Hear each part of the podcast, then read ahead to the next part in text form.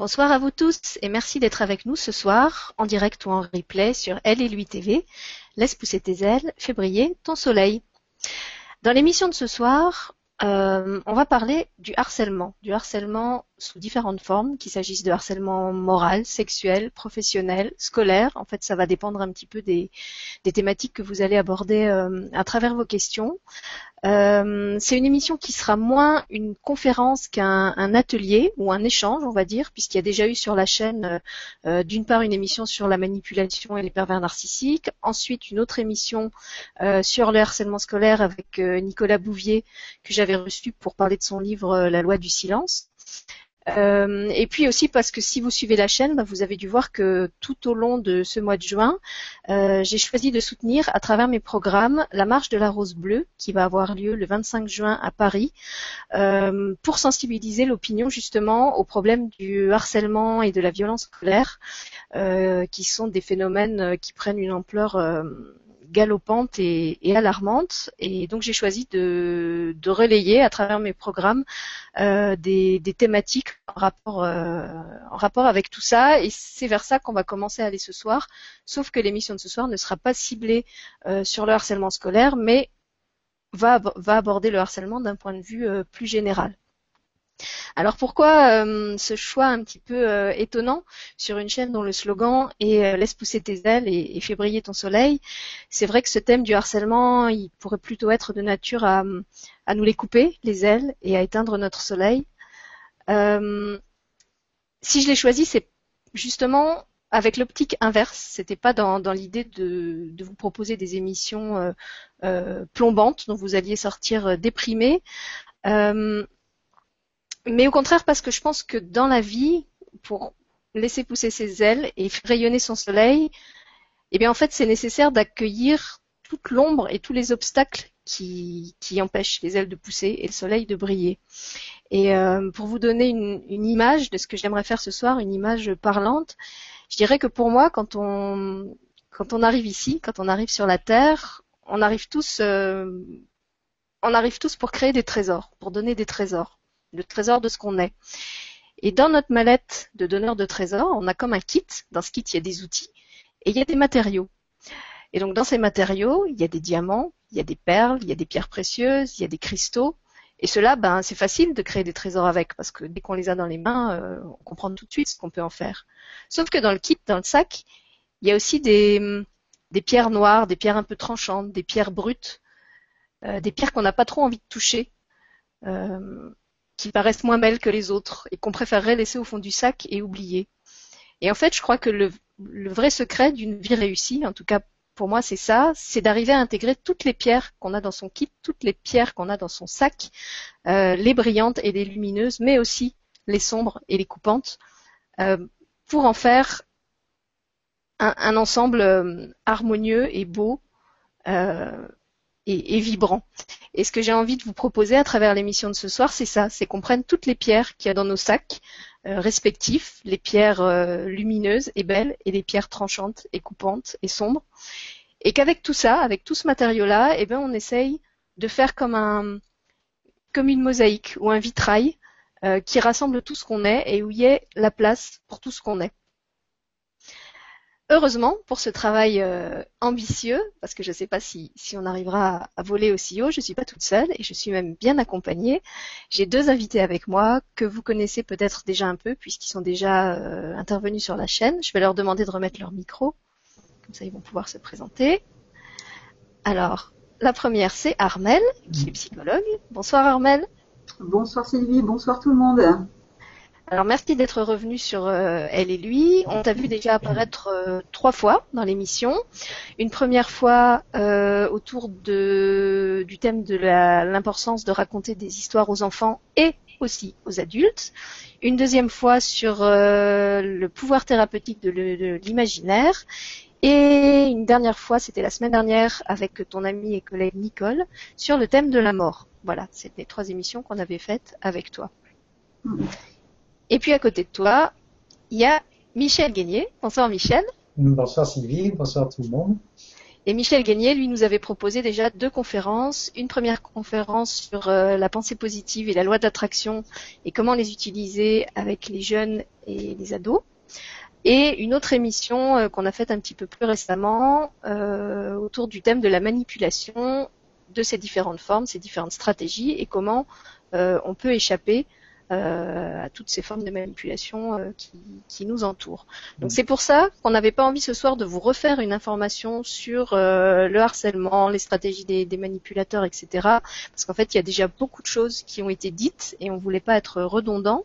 En fait on préfère vraiment partir de, vos questions, de, mm. vos attentes, de ce que vous, vous avez envie de d'entendre et de voir amener dans cette émission. Et c'est pour ça qu'on va pas faire un grand, une grande introduction au début euh, pour apporter des contenus. En fait, les contenus, c'est vous qui allez les, apporter à travers l'interaction euh, par écrit euh, dans le Hangout. Donc je vais simplement peut-être demander à Armel et à Michel de vous expliquer un petit peu ce qu'ils font dans la vie et dans quel cadre ils ont été confrontés à des problèmes de, enfin pas eux, mais à aider des personnes de, harcèlement, euh, quel type de harcèlement c'était aussi, puisqu'on l'a dit, il y en a différentes sortes.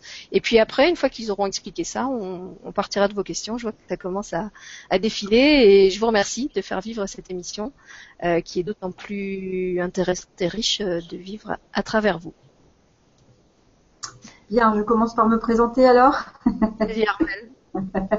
donc Armel, donc je suis psychologue clinicienne et je travaille dans un cabinet euh, en libéral depuis de nombreuses années. Euh, donc j'y recevais particulièrement des enfants au début et puis ma patientèle s'est agrandie euh, petit à petit au fil des années. je reçois maintenant autant d'enfants que d'ados que d'adultes. Et donc j'ai rencontré effectivement au début des enfants qui étaient harcelés au niveau scolaire. Hein, donc c'est surtout par ça qu'ils sont venus. Et puis, euh, j'ai rencontré aussi des gens qui étaient harcelés au travail. Voilà, dans le cadre de leur travail. Et donc, euh, j'étais là pour les aider, euh, effectivement, dans une rencontre à deux. Hein, et puis, les sortir de ça. Et je suis, je suis ravie de, d'avoir réussi à les aider à ça et à faire en sorte qu'ils aillent beaucoup mieux après et que, bien entendu, ça ne se reproduise plus jamais. C'est ça qui est le plus important. Hein, quand on travaille avec l'être et l'individu, l'intérêt, c'est qu'il essaye de comprendre ce qui lui arrive et puis euh, de faire en sorte qu'effectivement, il se replace au bon endroit pour que ça ne lui arrive plus jamais. Donc voilà, dans quel cadre j'ai rencontré euh, euh, ces patients. Bah déjà, c'est super que tu le présentes comme ça parce que ça veut dire pour les gens qui nous écoutent qu'on on peut se sortir du harcèlement. C'est ce que tu viens de dire que même si parmi les gens qui nous écoutent, il y a des gens qui sont peut-être encore en situation de subir le harcèlement, euh, on peut en sortir, ça existe, et on n'est pas obligé de continuer à subir ça toute sa vie. Bonsoir, ben moi c'est Michel, Michel Digné. Alors je vais vous expliquer comment j'en suis venu à rencontrer euh, justement euh, ce thème là, du harcèlement. En fait, moi je suis beaucoup plus spécialisé entre guillemets dans tout ce qui est pensée positive et loi d'attraction. Et ça fait 35 ans, donc plus de 35 ans que j'aide des personnes. Et j'ai été amené, je veux dire, malgré moi, à, à, rentrer dans ce domaine. Pourquoi? Parce que dans toutes les personnes que j'ai reçues, beaucoup justement étaient victimes de, de, de harcèlement, alors que ce soit des, des enfants, des ados, euh, des adultes, et du harcèlement aussi jusqu'à la manipulation euh, des pervers narcissiques, il n'y a qu'un pas, comme on pourra peut-être en parler tout à l'heure. Alors c'est vrai que le, le harcèlement n'est pas toujours de la manipulation pervers narcissique, mais le manipulateur, lui, est, un harceleur forcément. Donc euh, j'ai aidé beaucoup de personnes dans, dans ce sens-là, et récemment aussi, alors je ne sais pas, ça doit être l'époque, mais pas mal d'ados justement aussi qui étaient victimes de, de harcèlement. Euh, à l'école ou, même, ou, même dans leur vie. Et j'ai même rencontré deux fois donc des, des, harceleurs aussi. Donc voilà comment j'en suis arrivé là. Eh bien, merci Michel. Donc déjà c'est bien parce que vous avez des, des approches différentes. Euh, toi tu as travaillé apparemment plus avec les adultes. Armel elle a une expérience avec les adultes et avec les enfants. Mmh. si vous avez des questions par rapport à, à, à l'un ou l'autre, euh, vous pouvez euh, vous pouvez nous préciser si ça concerne un adulte ou un enfant. Et puis ben, peut-être ce que je peux dire pour, euh, pour rajouter mon, mon témoignage au vôtre, même si moi je vais rester un peu plus en retrait parce que je suis pas je suis pas une spécialiste de la question. Euh, c'est que j'ai travaillé en tant qu'enseignante dans un établissement spécialisé pour les enfants euh, en difficulté de tous ordres, euh, scolaires, sociales, etc. Et euh, en fait, euh, ce à quoi j'ai assisté, c'est que dans cet établissement qui avait été créé au départ pour des enfants qui avaient surtout une, lenteur d'apprentissage, on va dire, qui avaient besoin de pouvoir apprendre euh, moins vite que ceux qui étaient en primaire ou en collège, euh, ben, ces enfants-là se sont retrouvés de plus en plus mélangés à des, jeunes prédélinquants, des, des, des élèves, euh, des ados en particulier qui s'étaient fait jeter de tous les collèges euh, de la région et qu'on ne savait pas trop où mettre. Euh, et du coup, le, cocktail des deux euh, s'est très vite avéré explosif parce que forcément ceux qui étaient violents s'en sont pris à ceux qui étaient plus vulnérables et on a dû faire face avec l'équipe enseignante et puis aussi des acteurs extérieurs à tous ces problèmes de, violence, de harcèlement, de, d'humiliation, enfin on va sûrement parler des, différentes formes par lesquelles le, harcèlement s'exprime. Donc voilà, moi j'ai, découvert le harcèlement plutôt euh, à travers ce, terrain-là. Et c'est vrai que j'ai eu la chance d'être dans un établissement qui a mis en œuvre beaucoup de choses euh, pour faire face aux problèmes, parce qu'on était une toute petite structure euh, avec de, très petites classes, et donc on, avait vraiment les moyens financiers aussi de de, proposer un, suivi, de monter des projets, de, faire intervenir des, des, acteurs extérieurs, que ce soit des, des sections spécialisées de la de la police, que ce soit le tribunal. Enfin, on, a vraiment mis en place euh, beaucoup de choses et évidemment on n'a pas réussi à tout résoudre parce que ce serait vous mentir et, idéaliser la situation de dire qu'on a réussi mais en tout cas sur dix ans j'ai vraiment vu euh, d'une part le public changer et le comportement des jeunes changer euh, et puis j'ai pu aussi expérimenter avec l'équipe, parce que je crois que notre force, c'est aussi qu'on le faisait en équipe, euh, différentes stratégies de, de prévention et de lutte contre le harcèlement euh, et la violence scolaire. Donc moi, je pourrais vous répondre plutôt à ce titre-là, sachant que c'est une expérience qui est un peu ancienne, puisque j'ai quitté l'éducation nationale euh, en 2007 à la naissance de mon fils, et que donc ça fait dix ans maintenant que je suis plus sur le terrain. Donc c'est une expérience qui date un petit peu. Voilà. Très bien.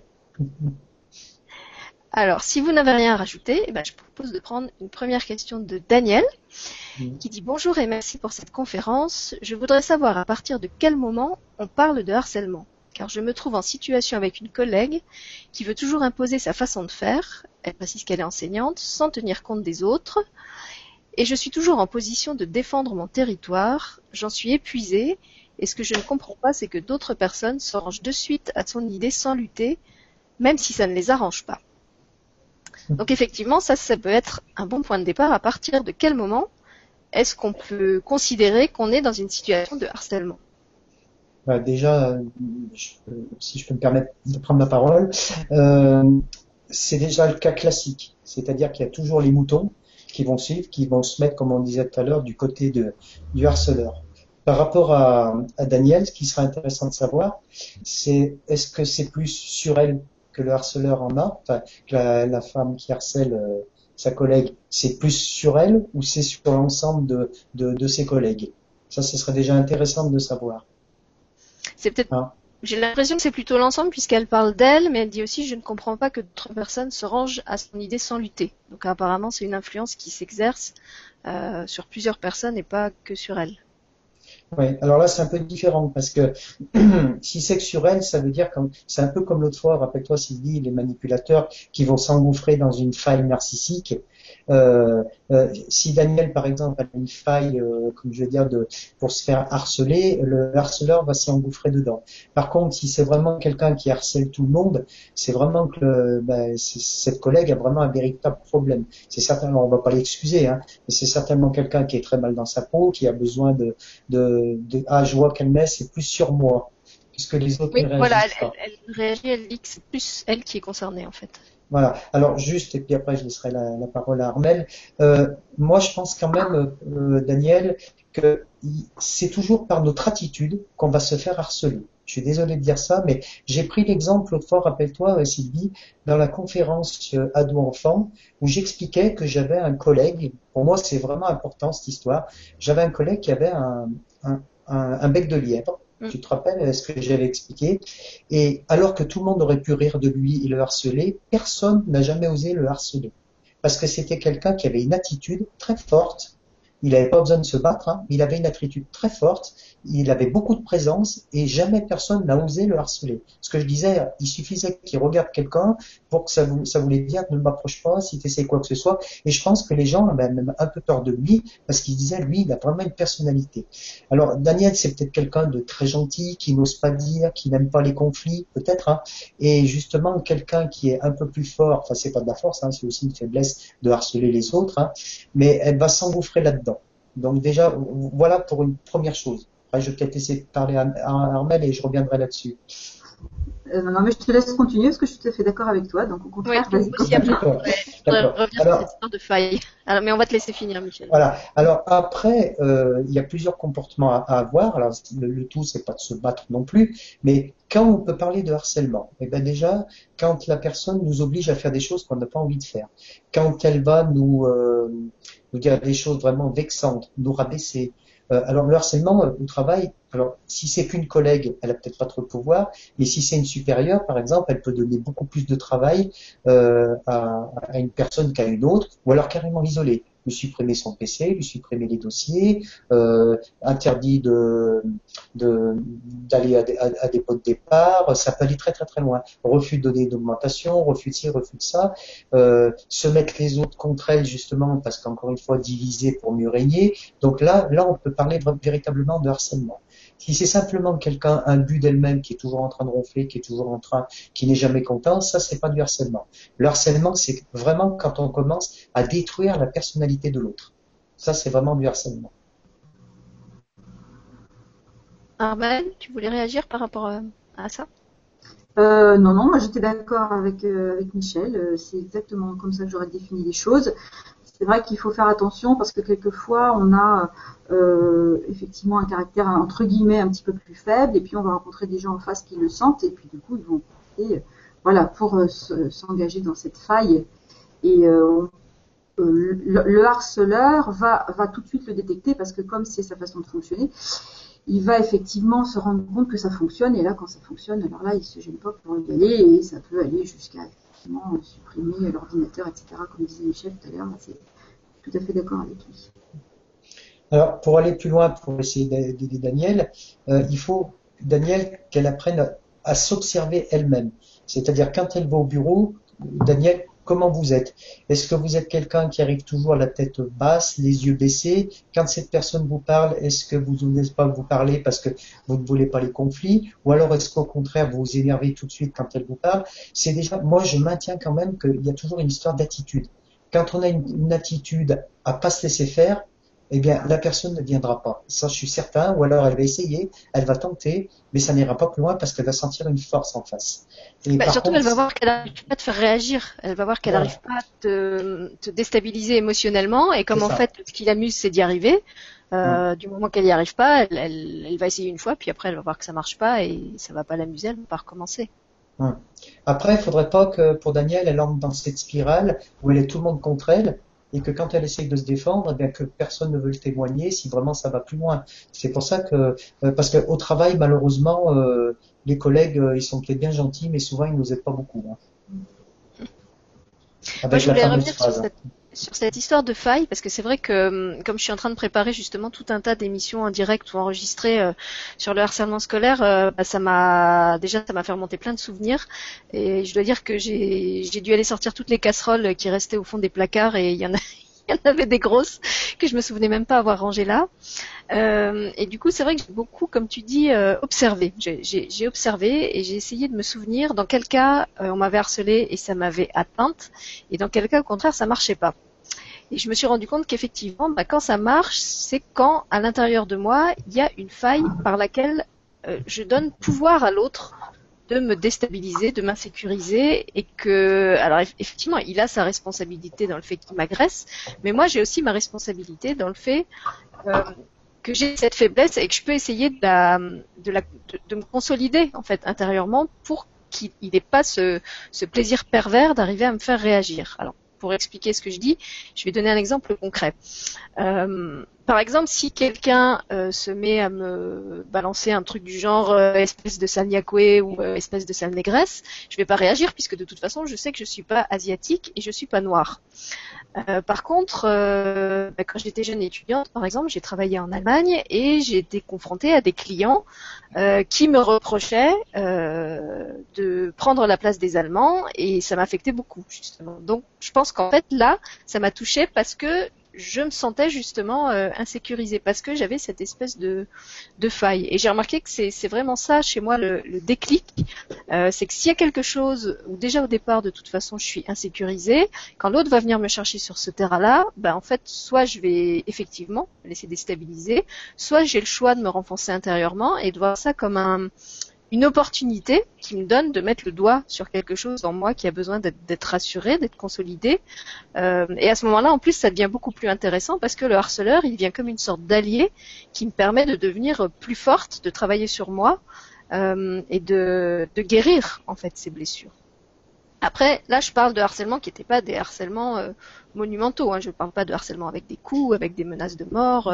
Je, je, parle de, de choses encore assez assez légères. Mais en tout cas, voilà, pour avoir euh, réfléchi à ça et, beaucoup observé cette semaine euh, à quel moment ça me touche et à quel moment ça me touche pas, j'ai vraiment détecté que c'est comme si autour de nous on, avait un grand manteau d'amour et que tous les trous qu'on laisse les autres faire dans ce manteau d'amour, et eh ben ça crée des failles par où après ils peuvent euh, venir nous blesser. Et, que c'est aussi notre responsabilité de, de, raccommoder le manteau d'amour là où il est abîmé, si je peux dire. Mmh. Moi, je, voulais, je voulais juste dire effectivement, j'étais tout à fait d'accord avec toi, Sylvie. C'est extrêmement important et c'est vraiment dans ce sens-là que je travaille, de toujours prendre conscience qu'on autorise le harceleur à nous harceler. En fait. Alors, bien entendu, c'est pas une autorisation consciente, hein, c'est une autorisation inconsciente. Et euh, effectivement, tous les trous de ton manteau, euh, euh, ce sont des, des choses qu'on a rencontrées dans notre vie, qu'on n'a pas été réglées. Et le harceleur, il va servir à ça. À partir du moment où le harcelé se rend compte qu'il peut avoir une, prise sur ça, sur lui, hein, et pas sur le harceleur. En fait, la difficulté, c'est que on, aimerait que le harceleur change et qu'il arrête de nous embêter, c'est normal. Euh, et on se dit, bah, c'est lui qu'il faut aller, à lui qu'il faut aller dire. Or, c'est le harcelé qui a quelque chose à, à régler avec lui-même pour que le harceleur le, le, laisse tranquille. Et à chaque fois qu'on fait comme ça, ça fonctionne. Justement, il n'y a plus de harceleurs qui viennent parce qu'il n'y a, y a plus de trous. Alors, il y en aura toujours des trous, hein, forcément, c'est normal, mais, mais forcément, on va se présenter dans une autre posture et du coup, les, les, les harceleurs ne, ne, vont plus y voir d'intérêt puisque on, on, saura faire avec, on saura les renvoyer. Euh, euh, dans leur pénate. Hein, et puis, euh, alors je voulais, je voulais juste préciser, Sylvie, dans ce que tu disais, c'est très important de savoir que l'être humain, il se construit toujours en, se, basant sur l'autre. Quand euh, le, petit être humain vient au monde, euh, il n'a pas conscience de ce qu'il est. Hein, il n'a pas du tout cette conscience-là, et il va se construire dans le regard de l'autre tout le temps dans le regard de l'autre. Donc forcément, dans le regard de l'autre, pour lui, euh, le mieux, c'est quand même d'y voir beaucoup d'amour, mais il va aussi voir euh, les, défauts de l'autre, ses défauts à lui, et c'est ça qui va créer des trous, hein, les trous de ton fameux manteau là.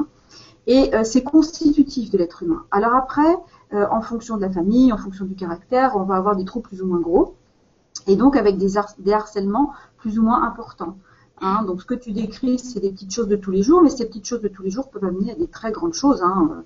On peut arriver très loin avec une, petite remarque euh, pas du tout, euh, je vais dire pas du tout euh, importante au début, et puis qui va prendre beaucoup beaucoup d'importance. Mais à partir du moment où le harcelé prend conscience que ça vient parler de lui et que ça vient lui demander de régler quelque chose, et eh bien effectivement le harceleur vient devient celui qui va l'aider à, à régler tout ça. Et moi, je finis toujours euh, pour faire, euh, pour dédramatiser quand, euh, quand c'est terminé, de dire, eh ben maintenant, tu vas pouvoir dire merci à ton harceleur parce qu'il t'a aidé beaucoup.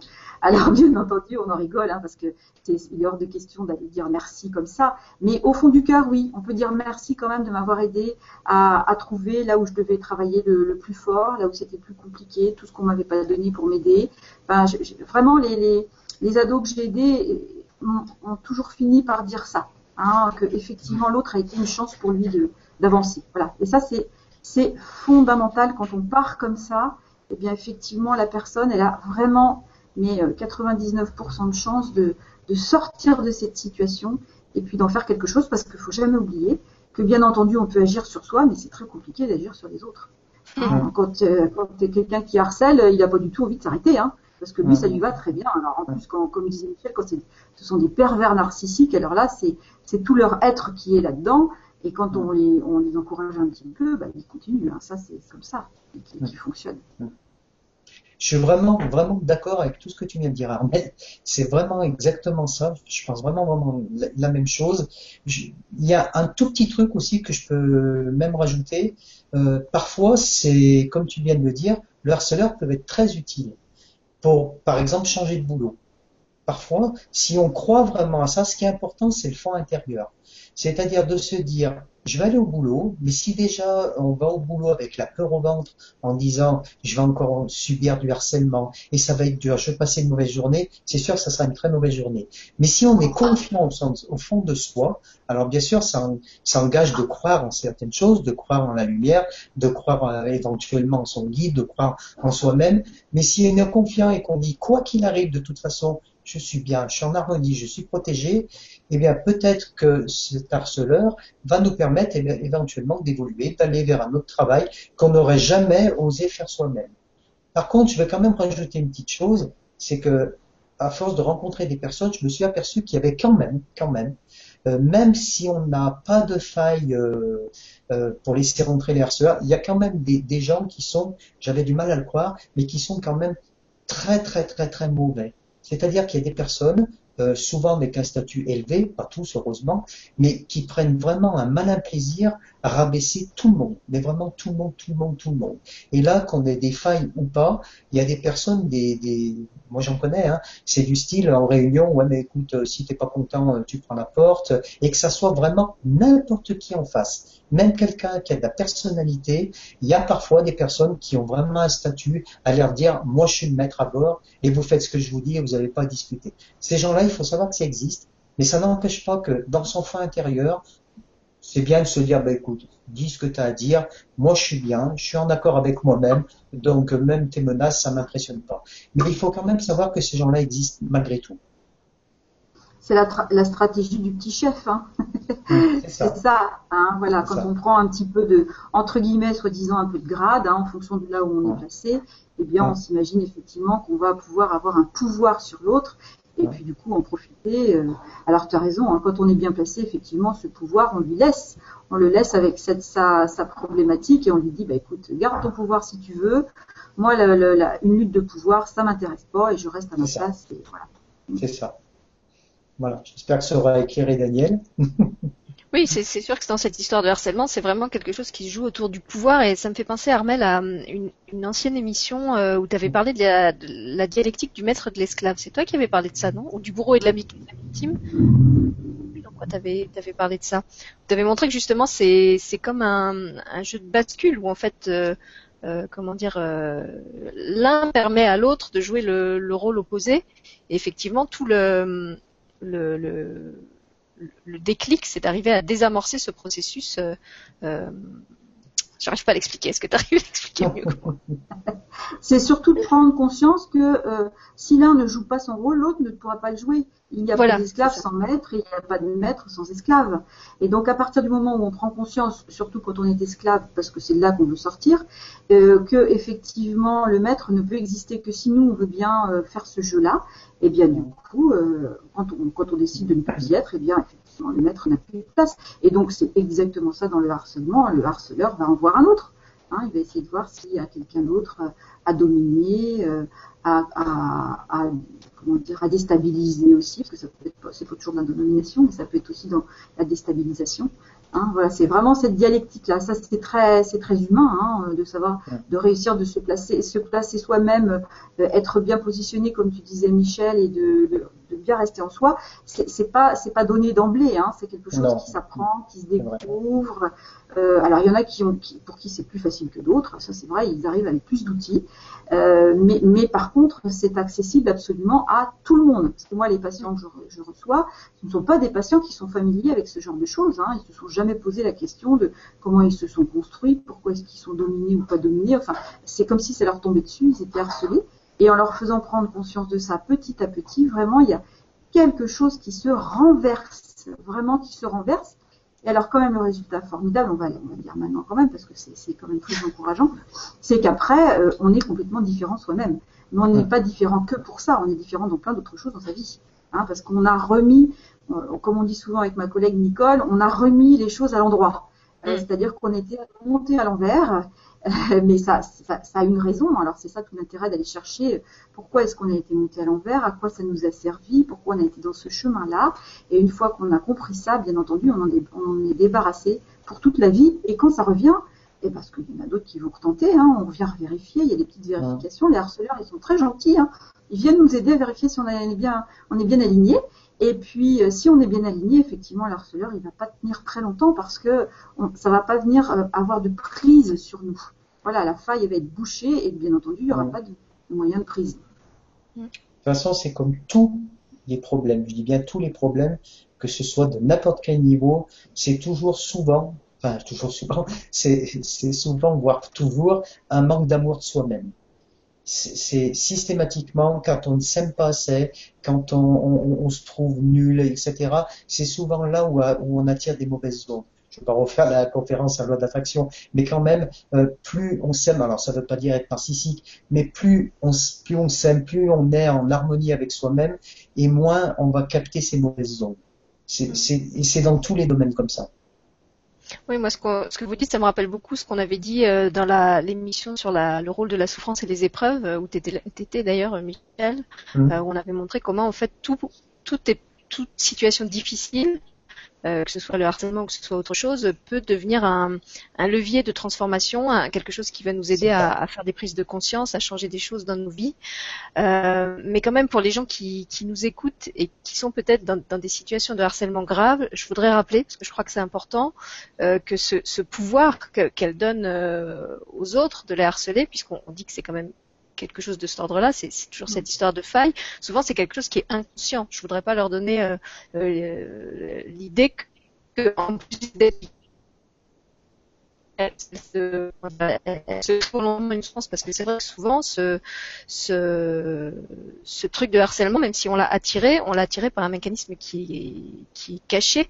Euh, et du coup, je voudrais pas leur, rajouter encore une couche de, de culpabilité à, à tout ce qu'elles vivent déjà. Et, c'est pour ça que, que, je le précise. J'avais dit dans l'émission sur la souffrance que moi, je venais d'une famille euh, où il y avait le syndrome de la victimite, euh, où, tout le monde se prenait pour, des victimes euh, impuissantes et résignées. Et ça a été assez long pour moi justement de, comprendre que beaucoup de choses qui m'arrivaient dans ma vie venaient de cette mémoire inconsciente que de toute façon, bah, j'étais là pour souffrir, j'étais là pour en chier, que je pouvais rien changer et que c'était comme ça.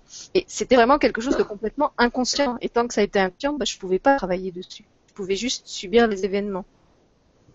Et c'est bien pour ça, je pense euh, aussi qu'il faut préciser que euh, quand ça vient nous déranger vraiment fortement, eh bien c'est très bien. C'est tant que ça nous dérange pas que c'est embêtant.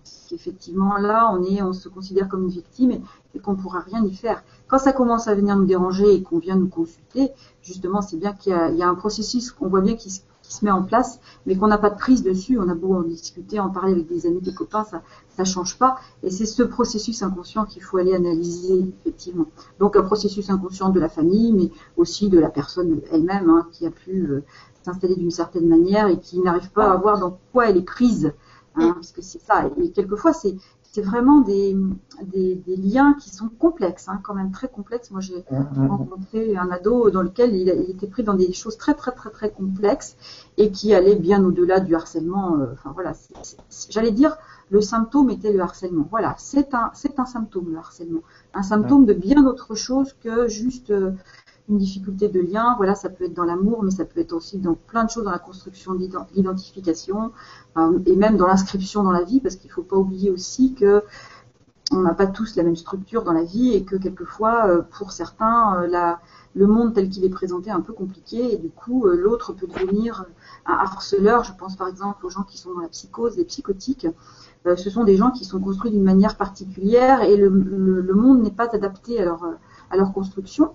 Et donc ils peuvent avoir en face d'eux des gens qui vont être très adaptés euh, à ce monde, qui vont savoir euh, manipuler ou pas d'ailleurs, même des fois c'est pas le cas. Et euh, ces, gens qui sont psychotiques vont se sentir agressés partout et harcelés partout. J'ai eu le cas il n'y a pas très très longtemps d'un enfant qui avait l'impression que tout le monde effectivement le harcelait, l'agressait, et même quand on lui, quand les, les camarades lui disaient tu es petit, pour lui c'était du harcèlement. Donc ça n'est pas du harcèlement bien entendu, c'est que lui était inscrit d'une manière tout à fait particulière et même le langage, ça devient euh, quelque chose, tu disais les pierres coupantes, et bien pour lui le langage c'était quelque chose de coupant, comme la plupart des, psychotiques, puisque c'est dans le langage qu'ils ont des difficultés. Donc c'est là où il faut, tu, tu en parlais tout à l'heure Michel, il y a différents degrés, il y a différentes postures dans la vie. Donc il y a des gens qui sont réellement harcelés, parce que là c'est clair, on ne peut pas dire le contraire, et puis d'autres qui ne le sont pas, mais qui le vivent comme tel. Donc il faut être très prudent quand on les écoute, effectivement, euh, aller voir où est-ce qu'il est, parce qu'effectivement, même nous, thérapeutes, on peut devenir harceleurs pour eux. Hein. Donc il faut vraiment faire très attention quand même dans ces cas. Et puis il y a même des harceleurs qui n'ont pas conscience euh, harcèlent. Là, je, vois on a la, situation euh, avec mon fils qui a un, problème avec un, camarade de classe euh, qui, est, qui est violent, en fait, qui l'agresse. Et en fait, il est violent parce qu'il voudrait être l'ami de mon fils. Il n'y arrive pas. Et comme il n'y arrive pas, il le frappe. Et en fait, il, n'arrive pas à comprendre qu'en le frappant, bah, il a encore moins de chances de devenir son ami.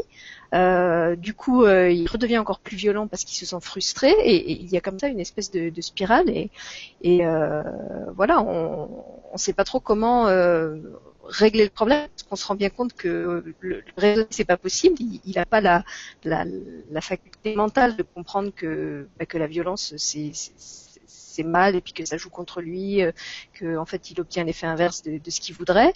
Euh, je pense qu'il y, a, vraiment un trouble dans, sa psychologie qui fait qu'il n'arrive pas, il n'arrive pas à intégrer ça et, du coup, euh, bah, c'est un petit peu difficile de, trouver, de trouver des solutions. Quel âge? Il a, bah, ils ont 9 ans là les deux. Ouais, enfin moi je pense quand même qu'à 9 ans ils comprennent. Déjà, ce qui est le plus important, je pense, c'est ce que tu as fait. En, cas de harcèlement scolaire, il faut réagir tout de suite, tout de suite, tout de suite. Il faut vraiment réagir le plus vite possible. Parce qu'après, bon, il y a des symptômes. Hein. Un enfant qui est qui est harcelé, il y a des symptômes à la maison. Hein. Déjà, l'enfant, eh ben, il va moins manger, il peut s'enfermer dans sa chambre, il peut refuser de sortir, euh, même partir en vacances, ça peut lui faire peur, simplement le fait d'aller dehors. Il va refuser de, jouer avec ses, copains et tout. Et là, il faut réagir vraiment, vraiment tout de suite. Et un enfant de 9 ans, euh, même encore plus, il va beaucoup réagir si on lui fait peur, si on lui dit attention, parce que euh, tu risques d'aller à la police, tu risques de...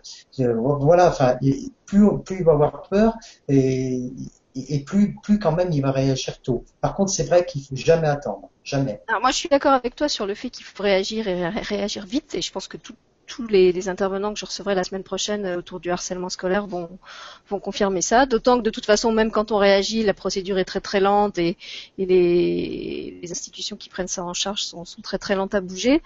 Euh, par contre, euh, je suis pas d'accord avec toi sur le fait qu'un enfant harcelé a forcément des symptômes visibles, parce que d'après les témoignages que j'ai eus, il y en a beaucoup qui le cachent, qui n'osent pas en parler. Euh, et ben je vous racontais en fait euh, avant le, le, début de l'émission que j'ai auditionné cette semaine pour euh, une interview un, un, papa qui a perdu son fils, qui s'est suicidé euh, après deux ans de harcèlement en collège. D'ailleurs, il, est peut-être là ce soir et s'il nous écoute, je lui et je lui ai redit encore une fois que son, son témoignage m'a beaucoup touché. Et donc, il, en fait, il me disait le, le plus dur pour nous quand, quand on l'a trouvé mort dans, dans, sa chambre le lendemain, c'était de se dire qu'on n'avait rien vu, vraiment on n'avait rien vu venir. il mangeait comme avant il n'avait pas de problème de résultats scolaires. Euh, euh, c'est pas qu'on était des parents euh, pas à l'écoute. Euh, non, en fait, c'est qu'il avait tout, il avait tout caché. Et Nicolas Bouvier que j'avais reçu au sujet de son livre La loi du silence disait exactement la même chose. Qu'en fait, il, était aussi dans une famille où il aurait pu en parler, mais qu'en fait, il n'osait pas. Il n'osait pas parce qu'il avait peur des représailles, parce qu'il avait honte, pour des tas de raisons. Euh, souvent ils, ils, cachent le fait qu'ils sont harcelés et donc ces, ces, symptômes dont tu parles, Michel, je suis pas sûre qu'ils soient si, si manifestes que ça. Alors, excuse-moi, hein, on peut faire un débat là-dessus, mais je suis si, pas... si, le débat est ouvert. Non, non, mais je suis pas. Alors là, c'est moi qui suis pas tout à fait d'accord. Il est évident que si tu es dans une famille, un enfant harcelé qui est dans une famille où les parents ne l'écoutent pas, évidemment, comme il a expliqué un petit peu, hein, le, le, le, gars là, euh, que j'ai vu l'émission avec toi, il expliquait qu'il n'osait pas leur parler, de peur d'être ridicule, etc. C'est quand même malgré tout un manque de dialogue dans la famille. Malgré tout. Ça, je le maintiens. Après, je ne peux pas croire qu'il n'y ait pas du tout un petit symptôme. Parce que l'enfant est quand même mal dans sa vie. Il a harcelé, de là le pousser. Alors attention, il faut pas culpabiliser les parents non plus. C'est pas du tout ce que je veux dire. Parce que c'est vrai que les parents peuvent croire que l'enfant va très bien. Comme tu dis, bah, il mange, il va peut-être sortir, il va peut-être même rire. Mais attention, je dis pas que c'est facile, mais je ne peux pas croire qu'un enfant qui un jour ou l'autre prend la décision de se suicider, c'est quand même, alors ça peut être un coup de tête, mais c'est quand même nourri. Il y a quand même un mal-être, je sais pas ce qu'en pense Armel, mais pour moi, cet enfant, il a quand même un mal-être qui est grandissant et à un moment donné, ben, ça le pousse à faire quelque chose d'horrible, hein, il n'y a pas d'autre mot. Mais moi, je ne peux pas croire qu'il n'y ait pas quand même quelques petits symptômes, même s'il essaye de le cacher. Enfin, moi, j'ai vu pas mal, encore une fois, hein, les cas sont tous différents, je suis d'accord, j'ai vu pas mal d'enfants qui étaient harcelés, où les parents, ils ont mis du temps, d'autres qui n'ont rien vu, ils disaient juste, bah, mon fils, je sais pas ce qu'il a, il n'est pas bien. Et quand j'ai vu l'enfant, en fait, il m'a dit, ouais, mais moi j'avais honte, j'ai pas voulu dire à mes parents que à l'école, je suis harcelé. Donc oui, de ce côté-là, tu as raison. Mais quand même, l'enfant, ça se manifestait par autre chose. C'était par exemple des très mauvaises notes à l'école, les notes qui baissaient, mais c'est un exemple. Hein. Comme j'ai dit tout à l'heure, c'est pas tous les symptômes en même temps. Ça peut être que l'enfant est normal, qu'il fasse des cauchemars, qu'il ose moins parler à, ses parents, qu'il soit un peu distant, qu'il soit, ça peut être tout un tas de choses. Après, ben oui, bien sûr, les enfants de temps en temps, ils ont des périodes comme les adultes. Je dis pas que c'est toujours facile, mais pour moi, un enfant qui est parfaitement bien, il y aura une grosse différence avec un enfant qui est harcelé. Enfin, moi, c'est toujours des cas comme ça que j'ai vu. Après, tu as peut-être raison, il y a peut-être des enfants qui arrivent à tout cacher, mais je sais pas. J'ai un peu de, oui, bah, ils peuvent. Euh, je sais pas, moi, je peux m'appuyer sur ma propre expérience. En fait, il y a eu une, une période de ma scolarité où, où j'étais vraiment très très mal, et en fait, mes parents s'en rendaient pas compte parce que je jouais le rôle inverse. En fait, comme je suis quelqu'un d'assez d'assez joyeux, ben, je faisais tout le temps le pitre, et du coup, euh, ben même mes amis ou mes proches pensaient que j'allais bien et, pour moi c'était une espèce de défense ou de couverture d'être dans ce rôle de celle qui était euh, la bouche en train, qui faisait rire les, autres. Mais en fait c'était vraiment qu'un rôle et à l'intérieur de moi j'étais complètement désespérée et, limite suicidaire. Mmh. Mais ça les, les gens le voyaient pas, tu vois. Oui, mais reconnais avec moi Sylvie que si maintenant tu vois quelqu'un qui est toujours en train, un enfant qui est toujours en train de faire pitre, c'est quand même un, signe quelque part. Ça veut dire que l'enfant, eh ben, il veut, il veut quand même se montrer par rapport aux autres. Il veut, il veut qu'on le regarde. Il veut, tu vois ce que je veux dire? Faire toujours, toujours le pitre, c'est pas non plus spécialement positif quelque part.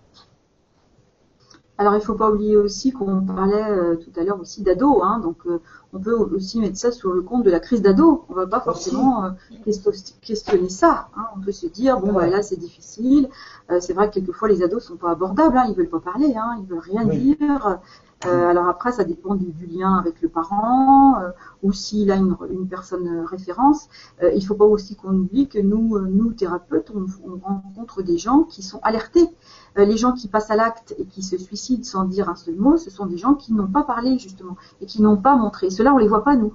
Hein, ils, passent dans les mailles du filet et, je comprends que les parents puissent ne pas voir, surtout les ados. Moi, j'ai eu ce cas-là aussi, hein, un papa dont la fille s'était suicidée, une fille qui avait euh, trois sœurs, je crois, et donc personne n'avait vu dans la famille euh, que cet ado allait très mal à cause du harcèlement. Et, euh, et donc, bien entendu, les parents après, ils étaient très culpabilisés. Les sœurs aussi, puisqu'elles étaient dans le même, je crois que c'était un, un, collège ou un lycée, je sais plus. Elles étaient au même endroit. Elles n'avaient rien vu. Mais c'est parce que l'ado, effectivement, euh, euh, cachait bien ça, mais, mais, mais refusait aussi le dialogue, s'enfermait dans sa chambre. Alors, le parent, pour ne pas la déranger, n'allait pas l'interpeller. Il se disait bon, bah, c'est son jardin secret, je vais pas l'embêter. Enfin, il y avait vraiment, il y a des contextes qui sont quand même compliqués pour déceler euh, du harcèlement scolaire, mais surtout chez les ados. Je pense que tu as raison quand même, Michel. Chez les enfants, on voit, on le voit un petit peu plus facilement quand même. Il y a des, il y a des symptômes qui apparaissent, des choses qui sont pas ordinaires. Alors, euh, ce que l'exemple que tu donnais, Sylvie, c'est très intéressant parce que a priori, un enfant qui est joyeux, on se dit pas que c'est un symptôme, on dit qu'il va bien On ne dit pas que c'est un symptôme de quelque chose qui ne va pas. Et, donc, on ne voit pas ça comme, comme un appel au secours. Alors nous qui avons l'habitude d'en recevoir, on peut se dire effectivement c'est bizarre qu'il soit très gai alors qu'avant il n'était pas aussi gai que ça, mais, mais c'est vrai qu'on n'imagine pas que ça puisse, ça puisse être un signe de faites attention à moi et je ne vais pas bien. Mm. Voilà, exactement. Parce que ça c'est pas c'est pas c'est pas un symptôme classique, on va dire ça. Hein, mais après, voilà. Après, ça dépend vraiment aussi. Tu as raison du, du, dialogue dans la famille. Hein. Il y a des il y a des familles pour qui c'est compliqué. Alors, par exemple, pour des familles où les parents ont été harcelés eux-mêmes, par exemple, dans, ce, mm. dans ce cas de harcèlement, euh, euh, c'est très compliqué pour eux d'en parler. On le voit dans les, dans les, dans les consultations alors, des, des, enfants. Moi, je reçois les parents avec euh, la première séance et euh, on voit qu'ils ont énormément de mal à parler de leur vécu. Et donc, du coup, c'est absolument impossible pour eux d'en parler avec leur enfant. Hein, et donc, du coup, c'est vrai que dans la thérapie, moi, je veux en parler avec eux parce que je suis complètement neutre et ça vient pas me toucher directement, donc c'est faisable. Mais pour le parent, on voit que c'est pas possible. Alors d'ailleurs, très souvent, quand l'enfant va mieux, c'est le parent qui prend la suite. Hein. Ça, c'est, euh, comme il voit que l'enfant a pu bouger, c'est une espèce de, d'espoir pour lui et de se dire bon bah peut-être moi je, vais pouvoir évoluer s'il me reste des symptômes ou pas. Hein, mais c'est vrai que en général, chez les enfants, nous qu'on voit, c'est effectivement des enfants qui vont montrer des symptômes, mais il y en a, il y en a quand même certains qui ne les montrent pas, qui se disent que c'est normal, qu'ils ont toujours été comme ça d'ailleurs. Ils ont toujours été harcelés, donc c'est normal, ça continue, jusqu'au jour où ils en ont assez, effectivement, qui passent à des tentatives de suicide. Ça, c'est des cas extrêmes, mais ça peut quand même arriver. Donc il y a cette posture de croire que rien ne peut changer, que c'est normal. D'ailleurs, qu'on leur dit qu'ils sont tellement bêtes que c'est normal qu'on les embête. Hein, c'est ça aussi le harcèlement. Et donc ils, finissent par, par, croire que c'est euh, la vérité, qu'il n'y a rien qui peut changer. Et là, ça, ça amène à des cas où on a même entendu des, enfants très très très jeunes qui s'étaient euh, un enfant qui s'était pendu en école primaire. Hein, c'est mmh. loin. Et après, effectivement, tu as raison, Michel, il y a peut-être aussi à la maison ben, voilà, des gens qui ne veulent pas parler. après, voilà, on est parents comme on peut. Hein. Bien sûr. C'est sûr que c'est pas simple. Pas simple. Moi, j'avais rencontré un jeune qui avait fait plusieurs tentatives de suicide, hein, et quand je lui ai dit, euh, parce que ses parents sont vraiment adorables, hein, et quand je lui ai dit, mais tu as essayé d'en parler à tes parents, ils m'ont dit, ouais, mais quand je leur en parle, ils pleurent. Voilà. ouais, voilà. ça, ils vont pas faire de la peine. Voilà, alors euh, il me dit, je sais pas quoi leur dire, il me dit, je peux pas leur expliquer parce que quand je leur commence à, leur parler, les parents ils disent, ouais, mais pourtant on a fait tout, on fait tout ce qu'on peut pour toi, tu manques de rien.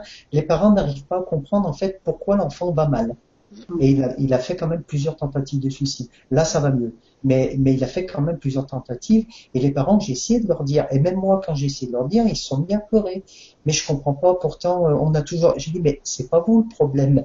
Le problème, c'est que cet enfant, enfin c'est un ado, il a besoin de parler avec vous, de dialoguer. Mais si dès qu'il vous parle, vous, vous mettez à pleurer, eh ben il va se dire, moi je fais du mal à, mes parents, donc il va encore doublement culpabiliser. Mais encore une fois, c'est difficile. Moi, ses parents, je les connais très bien, ils sont, il plus gentils. Alors c'est doublement, euh, ça fait doublement de la peine parce que euh, l'ado, il a des parents qui sont très gentils, mais par contre, il peut, il peut pas dialoguer avec eux.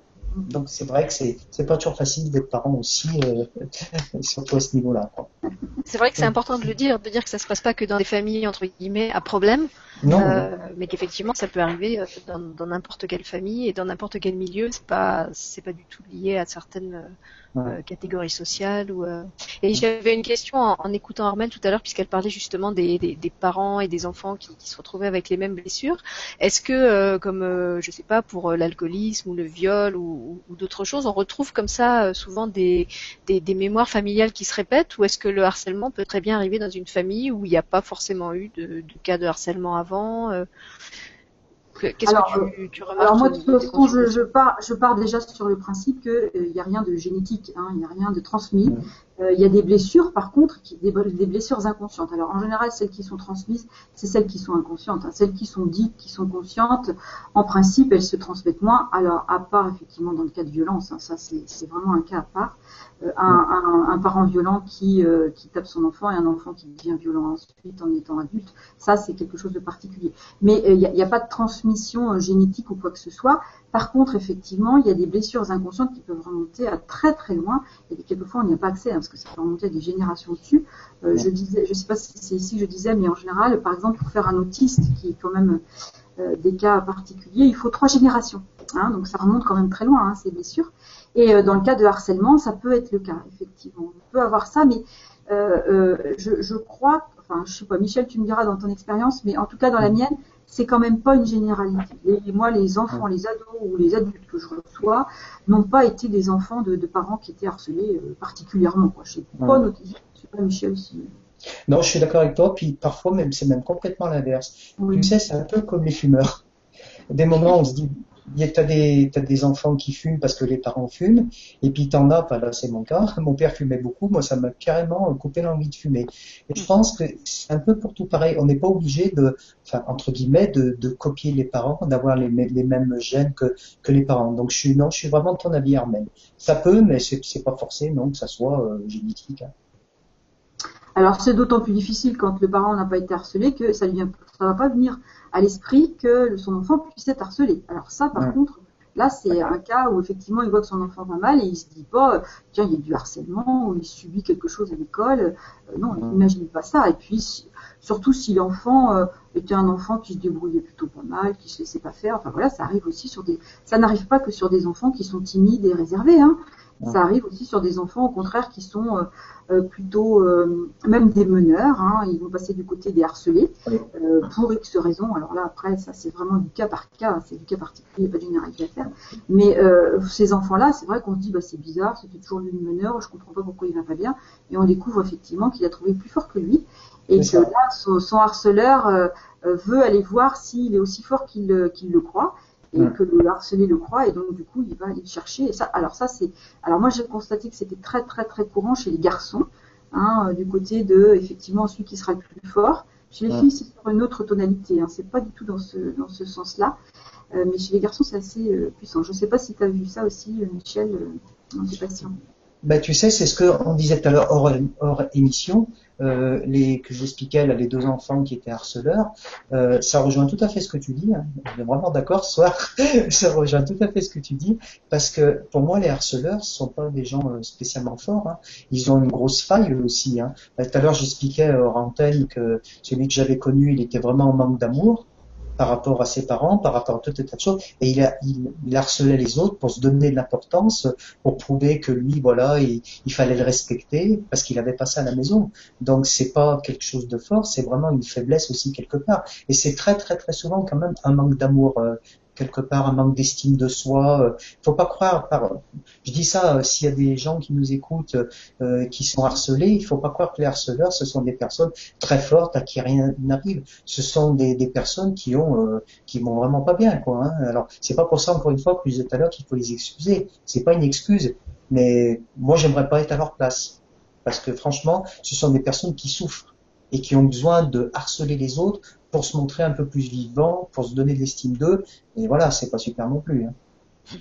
Oui, moi je voudrais rebondir sur, deux choses que tu as dites, Michel. Alors, il y a d'abord cette histoire du, harceleur qui est effectivement souvent lui-même un être en souffrance, et ça, moi je l'ai bien vu, euh, comme je le disais quand, quand je travaillais encore euh, euh, en milieu en milieu euh, éducatif, effectivement, ceux qui harcelaient, c'était souvent des enfants qui avaient eux-mêmes un, passé euh, difficile et qui avaient une violence intérieure qu'ils avaient besoin de d'extérioriser sur les autres. Et évidemment, ça justifiait pas qu'ils le fassent et il fallait tout faire pour qu'ils ne le fassent pas. Euh, mais comme je vous le disais euh, hors antenne tout à l'heure, euh, ce qu'on constate, c'est qu'il y a quand même aussi de plus en plus une espèce de banalisation de la violence et que c'est plus seulement des enfants en souffrance qui se vengent sur d'autres enfants de la souffrance qu'ils ressentent, mais qu'il y a aussi une espèce de jeu gratuit de la violence aussi à travers les, les réseaux sociaux et tout ça, où, et à la limite, ça, je trouve que c'est encore plus effrayant euh, de voir qu'il y a des enfants qui harcèlent sans même avoir conscience des, des répercussions, de l'impact de ce qu'ils sont en train de faire, parce qu'en fait, c'est devenu comme une espèce de, de oui, de, de, jeu gratuit, de banalité. Les autres le font, donc je le fais aussi, euh, et qui se, se rendent souvent pas compte de, de l'impact euh, de, de, de, leurs mots, de leurs actes. Euh, voilà, ça c'était la première chose. Et puis, euh, bah, par rapport à ce que tu disais tout à l'heure sur le fait que ne sont pas harcelés seulement qui pourraient paraître ceux qui pourraient paraître les plus faibles. c'est vrai qu'on pourrait penser que ceux qui sont harcelés, c'est ceux qui sont qui ont handicapé, qui sont handicapés, qui ont un défaut physique. Euh, euh, qu'on pourrait railler plus facilement que les autres. On ne sait pas trop au nom de quoi d'ailleurs.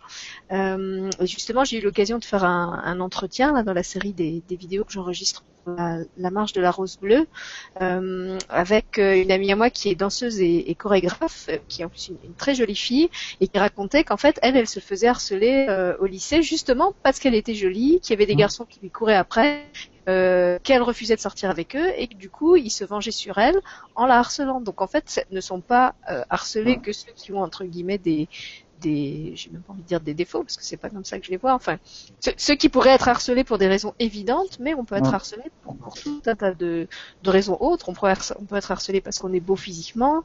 Euh, j'ai entendu un témoignage d'une autre dame qui disait moi j'étais harcelée parce que j'étais bonne élève euh, et qu'il y en avait qui étaient qui étaient jaloux de moi. Et moi ça c'est quelque chose que j'ai vécu aussi. J'étais fille de prof, euh, je réussissais facilement et il y avait des des enfants qui comprenaient pas que en bûchant ils, ils n'arrivaient pas à faire aussi bien que moi et moi j'y pouvais rien, je, je réussissais facilement, c'était comme ça, euh, je faisais pas d'efforts particuliers et j'y arrivais, mais pourquoi j'y arrivais mieux que je ne saurais pas le dire. Et, et c'est vrai que ça m'a ça m'a aussi valu beaucoup de, de d'inimitié et de jalousie. Donc voilà, pour dire que euh, le harcèlement, ça peut aussi s'exercer euh, contre ces personnes-là et pour ces raisons-là. Exactement, je suis tout à fait d'accord. Et, à l'inverse, toi, tu avais tout à l'heure l'exemple de ton ami qui avait le, bec de lièvre. Du coup, je sais plus si tu nous l'as raconté euh, hors antenne ou à l'antenne. raconté à, voilà. Il disait que lui, il avait un défaut physique, mais que personne ne, ne, lui en parlait ou n'osait l'attaquer là-dessus parce qu'il avait cette espèce de prestance, de, force intérieure qui faisait qu'on... Et ça allait même plus loin parce que bon, là c'est la petite note humoristique, mais comme je l'avais dit dans l'autre conférence, c'est que quand il a commencé à avoir 16-17 ans, et il avait toutes les filles qu'il voulait. Parce qu'il avait un charme qui était incroyable et avec des défauts entre guillemets, et eh ben il en avait fait un atout parce qu'il avait une prestance et qui était phénoménale. Et moi je me souviens, on me disait mais comment il fait? T'es jaloux en fait, c'est ça Un petit peu quand même. il avait toutes les filles qu'il voulait, alors qu'au départ c'est vrai que c'était mal barré. Comme quoi, encore une fois, c'est bien ce qu'on dégage et pas l'aspect physique ou mental ou quoi que ce soit. C'est quand même bien ce qu'on dégage qui, qui, qui, qui, produit en fait toutes ces, ces bonnes ou ces mauvaises ondes. Oui, justement, il y avait une remarque de Catherine qui demandait si tout ça c'était pas une histoire de vibration. Catherine Davier. Donc c'est un peu ce que tu dis, toi qui es le, le pro de la de la loi d'attraction. tu pourrais sûrement nous expliquer ça. Ben, oui, c'est ben, en fait c'est ce que je viens de dire. Hein. Effectivement, c'est une histoire de vibration les gens ils vont ressentir, euh, euh ils vont ressentir notre état. Alors oui, je vois accompagner les enfants avec Ho'oponopono. Euh, alors là, il faudrait qu'elle développe parce qu'elle veut les accompagner comment avec euh, Oponopono ben, En fait, elle, elle, elle, anime des ateliers dans les collèges et les lycées, euh, à la fois avec la relaxation pour aider justement les enfants euh, à se centrer, à prendre confiance en eux, etc. Elle, fait des, des, relaxations et des visualisations. Elle en avait proposé une dans une émission, et puis elle fait aussi tout un travail euh, avec Oponopono, la méthode Oponopono mhm. qu'elle enseigne et qu'elle pratique avec les jeunes. D'accord. ok. Oui, bah donc euh, je ne veux pas dire l'inverse de ce qu'elle dit. Hein. Évidemment, tout est une histoire de vibration. Hein. Après, il faut que les, les gens alors soient ouverts à ça aussi, quoi. Mais euh, moi, pour ceux qui ne croient pas à la vibration, on peut dire que c'est comme, comme on l'a dit, c'est quelque chose qu'on émane, quelque chose qui, se dégage de nous. Voilà, c'est ça, ou, une posture hein, dans laquelle on est. Moi, je travaille pas du tout avec les vibrations parce que c'est pas du tout mon domaine. Euh, même si, voilà, je, je, je, suis tout à fait d'accord avec ce que tu dis parce que je suis quand même très sensibilisée à ça. Mais voilà, moi, j'utilise d'autres mots parce que c'est, moi, je suis orientée par la psychanalyse. Et dans la psychanalyse, on dit la même chose avec des mots complètement différents, hein, bien entendu. C'est exactement la même chose, c'est-à-dire que effectivement, dans notre positionnement là où on en est dans nos questions, eh bien effectivement, on va envoyer euh, des choses plus ou moins fortes aux, gens qui sont autour de nous et on va attirer euh, ceux dont on a besoin. En fait, c'est ce qu'il faudrait dire. Alors qu'ils soient bons ou qu'ils soient pas bons, on attire ceux, ceux, dont on a besoin. Moi, je voulais juste rebondir sur ça, sur euh, ton ami qui avait un bec de lièvre, là, et puis les gens qui ont des différences, qui ont des particularités. Moi, je pense que le, gros travail à faire, et, je trouve qu'il est relativement fait hein, pour l'instant, mais je pense que c'est encore à développer, c'est de travailler sur la différence. Justement, soyons différents. Ça, c'est très compliqué. On voit bien dans, notre culture, dans nos sociétés, dans le monde entier. Hein. C'est compliqué la différence, mais c'est vraiment ça qui est important à faire. Et, accepter nos différences, mais c'est même pas simplement les accepter, c'est au contraire les cultiver. C'est ça qui fait qu'on est euh, qu'on est bien ensemble, c'est qu'on est différents. Si on était tous pareils, ça serait compliqué, ça serait pas du tout intéressant en plus. Et je trouve qu'il y a vraiment un discours à avoir, et particulièrement auprès des ados. Parce que les ados, ils sont dans un âge où ils ont besoin de tous se ressembler. Ils s'habillent tous pareil, ils veulent pas se différencier, ils veulent être intégrés dans un groupe, ils veulent passer inaperçus, hein, voilà. Mm, mm, et, mm, et, du coup, coup, si on les on leur apprend pas à, à, accepter les différences, à les apprécier, à les cultiver, à les mettre en valeur, parce qu'il y en a, il y en a quand même beaucoup qui n'arrivent pas à mettre leurs différences en valeur, eh bien, euh, ils, ils, vont se faire, euh, ils vont se faire harceler par les autres, hein, parce que les autres vont sentir cette faille, justement de voir qu'ils sont pas comme les autres. Et je pense que cet ami qui avait le bec de lièvre, lui, il était quelqu'un qui, qui, qui, avait dû euh, être bien dans sa vie, accepter qu'il soit un petit peu différent, qu'il ait une particularité. Et du coup, eh bien, forcément, ce qu'il dégageait, c'est, bah, je suis très fière d'être comme ça. Peut-être c'était une marque particulière, sa maman avait transmis quelque chose de, de mmh. fort, et du coup, il portait cette différence comme quelque chose de positif. Et forcément, bah, qu'est-ce qu'on entendait? Que c'était quelqu'un de positif. Et alors là, ça attire, ça attire tout le monde, quelqu'un de positif. Surtout quand il a une particularité. Alors à l'adolescence, que tu disais, il avait beaucoup de succès, bah, parce que effectivement, euh, peut-être il montrait une assurance, lui, que les autres n'avaient pas à cet âge-là, et avec sa particularité qu'il assumait et qu'il devait très bien mettre en valeur, eh bien, il, il, il montrait aux autres que c'était possible, alors que les autres étaient peut-être en difficulté, eux. Hein. Et ça, c'est un, un, très bel atout. Je, je, raconte toujours cette histoire aux, aux, enfants qui ont des particularités, ou pas d'ailleurs, ou qui sont harcelés. Je leur dis, euh, est-ce que vous connaissez ce que c'est qu'une course de chevaux à handicap? Une course de chevaux à handicap, ce sont des chevaux qui sont euh, extrêmement puissants, très très très très forts, et ils sont tellement forts que pour les, les obliger à utiliser plus de puissance que, que d'habitude, on va leur mettre un handicap, c'est-à-dire qu'on leur met un poids sur le dos mmh. supplémentaire. Euh, comme ça, ils sont obligés de dépasser leurs limites et ils, ils, sont, ils, se remettent un petit peu au même niveau que, que les autres. Eh bien, quand euh, les enfants ont des particularités, je leur dis, c'est comme si tu faisais une course à handicap, c'est exactement pareil. Toi, tu as un truc un peu différent, un truc en plus, parce que je le valorise toujours, c'est toujours un truc en plus, même si c'est un bras en moins, hein, j'appelle ça un truc en plus quand même. Et, et, du coup, euh, l'enfant comprend très bien qu'effectivement, ben, il a ça et que s'il a cette difficulté à porter, c'est que effectivement, il a toutes les ressources pour pouvoir la dépasser cette difficulté.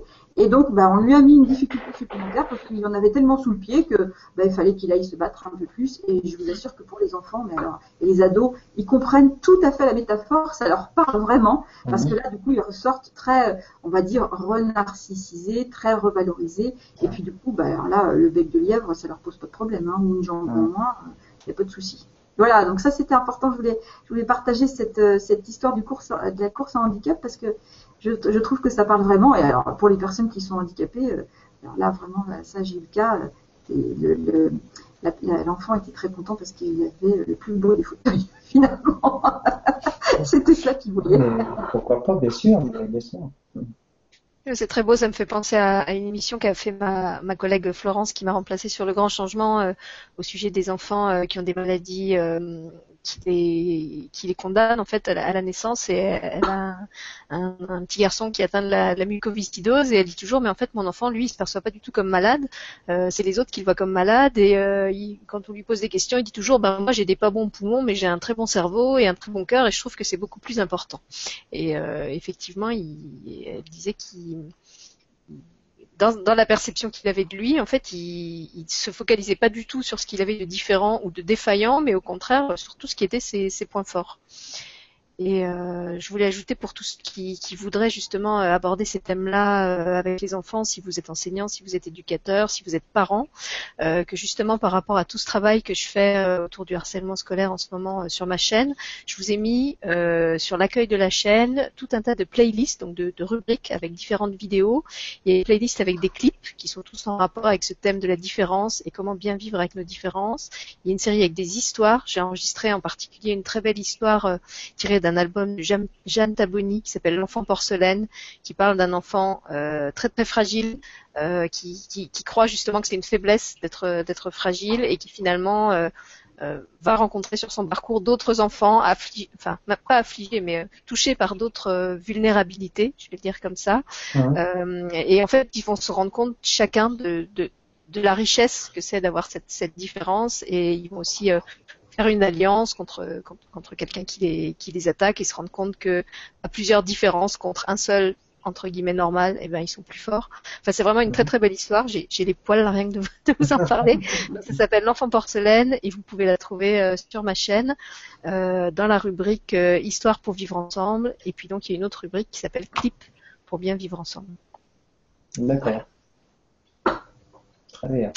Et puis, on a une réponse de Daniel, à qui vous, vous répondiez tout à l'heure au sujet de son, son problème de harcèlement euh, professionnel, euh, qui dit Je vous remercie beaucoup, cela confirme tout ce que je pensais. Je confirme avoir une faille, ne pas oser dire directement mon point de vue. Lorsque je sens que je ne vais pas être comprise, je dois apprendre à ne pas attendre la compréhension chez les gens. Oui, ben ça c'est le gros problème, comme je disais tout à l'heure, dans les entreprises. Hein. Chaque fois, que, alors pas tout le temps, mais quand on sollicite de l'aide auprès de ses collègues, euh, il y a toujours la fameuse phrase, oui, mais tu sais, moi j'ai une femme, j'ai des enfants, ou, et je peux pas, faut que je fasse attention. Donc souvent au travail, hein, beaucoup plus qu'ailleurs, euh, on est souvent seul hein, pour se défendre. Hein.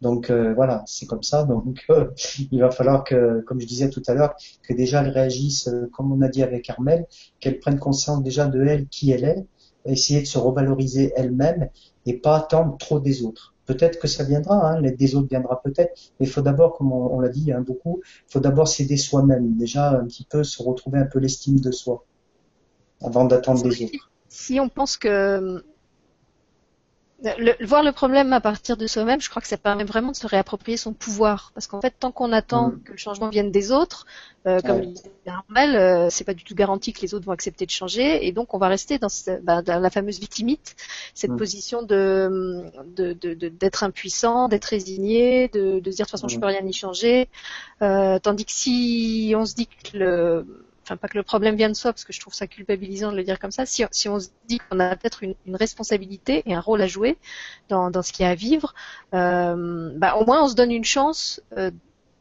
de pouvoir essayer de faire quelque chose. Je dis pas qu'on est sûr de, réussir depuis, du, début, euh, mais au moins on n'est pas enfermé dans une situation qui est irrémédiable et voilà, on, reprend son pouvoir entre ses mains et on se dit ah, avec le pouvoir que j'ai, si, petit soit-il, euh, au moins j'essaye de, de, renverser la situation, d'agir à mon niveau, de me faire aider si je sens que j'ai besoin de me faire aider, mais je reste pas dans ce, statut de la victime qui est écrasée par une situation et, et, qui peut rien faire euh, sauf pleurer sur son sort, quoi. Parce que je crois que ça c'est vraiment le pire. C'est ça, et puis euh, c'est ce qu'on appelle euh, se faire acteur de sa vie finalement, hein, reprendre les, les, rênes de sa vie. Euh, c'est ce qu'on c'est ce qu'on dit nous en psychanalyse, être sujet, se faire sujet de soi-même et ne plus rester l'objet. Hein, on est dans une société, enfin non, je dirais l'être humain, il, il, il, se construit de cette manière-là en, en, se faisant objet de l'autre au début quand il est petit. Hein, c'est parce qu'il n'a pas, comme il n'est pas fini, bah, il faut bien que l'autre prenne soin de lui. Mais ce qu'il faut apprendre à l'enfant, c'est de devenir sujet. C'est-à-dire que savoir qu'il peut faire des choix, euh, a, qu'il a toujours le choix. Quelle que soit la situation, il a toujours le choix. Alors il y a des choix qui sont conscients et bien entendu il y a des choix qui sont inconscients. C'est là où il faut euh, euh, aussi rassurer les harcelés parce que ça c'est difficile. moi je me souviens dans les patients que j'ai eus, ils me disent mais, mais non mais moi je vois pas pourquoi ce serait moi, qu'est-ce que j'ai fait, qu'est-ce que j'ai rien dit, j'ai rien fait, et, et je vois pas le problème. Et, souvent, le, les causes sont inconscientes, hein, et c'est là où il faut aller les aider. Et euh, s'ils n'arrivent pas tout seuls à, changer de posture, à changer de, euh, de, de, place, eh bien, ils peuvent aller se faire aider par quelqu'un qui va les aider à voir ce que eux ne peuvent pas voir, là où ils sont positionnés. Parce que quand même, souvent, euh, quand on est harcelé et que ça dure, c'est qu'on n'arrive pas à voir ce qui vient se dire derrière parce que c'est trop complexe, même si on en discute avec les gens autour, ce sont nos amis, ils ne voient pas tout. Hein, et donc, euh, quelquefois, d'aller voir le professionnel, c'est important parce que le professionnel, il va avoir du, recul et puis il va savoir déchiffrer un peu ce qui se dit, euh, la petite musique de fond, j'appelle ça, là, ce qui se dit par derrière et que le patient, enfin le, le harcelé, ne peut pas voir tout seul. Ça, c'est vraiment important de, de rassurer les gens parce que ça peut être très culpabilisant de se dire, bah oui, on me dit de faire ci, faire ça, je le fais, mais ça marche pas. Voilà, il, y a, une problématique inconsciente qui continue de se jouer et qui fait que du coup la personne n'arrive pas à régler ça toute seule. Euh, donc voilà, je trouvais que c'était important de dire. C'est pour ça que j'avais insisté aussi là-dessus tout à l'heure en, rappelant qu'effectivement souvent c'est des mécanismes inconscients et que si on parle de ça, c'est pas du tout pour reculpabiliser les harcelés alors disant ça vous arrive parce que c'est de votre faute. Euh, effectivement, ça, ça vient de vous, mais ça vient de vous de façon inconsciente. Et ce que vous pouvez faire de mieux pour vous aider, c'est de le rendre conscient pour que justement le processus se, désamorce de l'intérieur et que, que ça arrête d'attirer vers vous tout le temps ces, ces situations-là. Après, comme, on, comme l'a dit l'autre fois dans l'autre conférence, il y a des groupes de parole aussi qui peuvent être utiles. Il y a des associations. Ben, L'association que j'ai, euh, dont je fais partie, là, euh, où les gens sont vraiment super, là, la présidente, tout ça, qui est l'AVMPN. Bon, c'est, c'est aide aux victimes de manipulateurs pervers narcissiques, mais ils font aussi aide aux victimes de manipulateurs dans le travail. Donc euh, c'est pas que dans le couple, hein, c'est aussi par rapport au, harcèlement dans le travail. Et moi, je suis allé à des groupes de parole. Et ben, ça, alors pas pour moi, mais pour voir ce qu'il en ressortait. Et justement, ça peut être très bénéfique pour des gens qui sont harcelés de voir d'autres personnes comme elles. Et puis il y a des gens qui ont des solutions, il y en a qui vivent des choses plus grave, moins grave, et simplement le fait d'en parler, ben finalement on se dit bon, ben finalement je suis pas tout seul, il y a d'autres personnes qui vivent ça, même si on s'aime, et tant qu'on les voit pas, c'est vrai qu'on on réagit pas pareil. Et quand on est dans un groupe où il y a 20 personnes, qu'on entend 20 personnes qui vont expliquer leur histoire, ça peut aussi aider. Et puis ces, ces groupes comme toi Armel, ben, tu as l'habitude de gérer des, des, personnes comme ça, et les groupes c'est pareil, ils ont des avocats, ils ont tout un tas de... Parce que c'est pareil, après ça peut aller jusqu'à une procédure euh, juridique aussi, hein. c'est jamais exclu non plus. Hein. Oui, donc là pour le harcèlement scolaire, bah, vous verrez la semaine prochaine, il y aura plusieurs, euh, euh, il y a plusieurs émissions qui sont prévues avec euh, des associations qui justement sont engagées sur le terrain auprès des victimes pour les aider à faire les démarches, à déposer des plaintes, à rassembler les pièces, ça, dossiers, etc. Et c'est vrai que c'est vraiment important de pouvoir se s'appuyer sur un collectif. D'abord parce que comme tu le dis, on n'est pas tout seul. Ensuite parce que ça demande des compétences qu'on n'a pas forcément. Et, et, puis il y a tout ce, ce, ce réseau d'entraide, de, de, de pouvoir déjà parler de son expérience et puis à des gens qui, vivent la même chose euh, et, qui font qu'on se sent non seulement écouté, mais aussi beaucoup moins seul dans, dans l'épreuve qu'on est en train de vivre. Et puis ça permet de mettre des mots aussi, hein. c'est très important de mettre des mots. Hein, parce qu'effectivement, on peut avoir des ressentis, pas savoir comment l'expliquer, puis en entendant quelqu'un euh, dire une phrase, dire un mot, tout d'un coup on se dit ah mais oui c'est ça, c'est exactement ce que je ressens, c'est je, je, comprends mieux. Et du coup hop là du coup ça engage un autre processus et là il y a un vrai un vrai échange qui peut se faire. Donc les groupes, tu as raison, c'est c'est vraiment très important.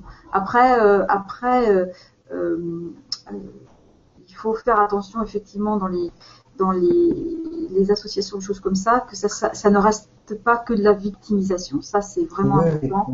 et de dire que c'est les autres qui sont méchants et que c'est les autres qui doivent changer et que moi, j'ai rien fait. Et ben ça, ça fonctionne jamais. De toute façon, ça ne fonctionne jamais. Les harceleurs, ils vont pas venir se plaindre parce qu'ils harcèlent les autres. Hein. Ça, faut pas rêver. C'est vraiment des cas exceptionnels ou heureusement on arrive à leur faire prendre conscience des choses, hein, mais ils vont pas venir s'en plaindre. C'est toujours les harcelés qui sont en pleine, c'est normal. Hein, et du coup là, il faut pas effectivement euh, euh, se dire bon bah c'est les autres les, les, méchants et moi la gentille. Non non, il, faut prendre les choses en main. Mais de toute façon, je crois que c'est un peu valable pour beaucoup de choses, comme tu disais Michel tout à l'heure. Hein, quand on commence à prendre des choses en main pour plein de situations, ça change vraiment la vie. Puis c'est bien parce que c'est vraiment ce qu'on a dit depuis le début en fait. Hein. Ce que tu viens de dire, je crois qu'on a vraiment insisté là-dessus, euh, que c'était voilà qu'il fallait réagir soi-même, mais qu'on pouvait avoir une aide aussi extérieure évidemment. Hein. Et je pense que les deux réunis, je pense qu'on peut vraiment s'en sortir. Hein. Alors le travail des associations quand même est formidable parce que ils mettent au jour ce que c'est aussi, enfin de prendre conscience de ce que c'est, euh, de, diffuser ça, ce qui permet quand même d'en discuter aussi, par exemple au sein au sein des, collèges, euh, mais aussi au sein des entreprises. Hein. Alors c'est un peu plus complexe l'entreprise quand même. Mais pour, pour les ados et les enfants, il y a, des choses qui se font autour de ce travail-là, de discuter, de euh, si tu vois quelqu'un qui se fait harceler, qu'est-ce que tu peux faire? Est-ce que tu penses que c'est du harcèlement? Enfin, je trouve que c'est très important de, se responsabiliser.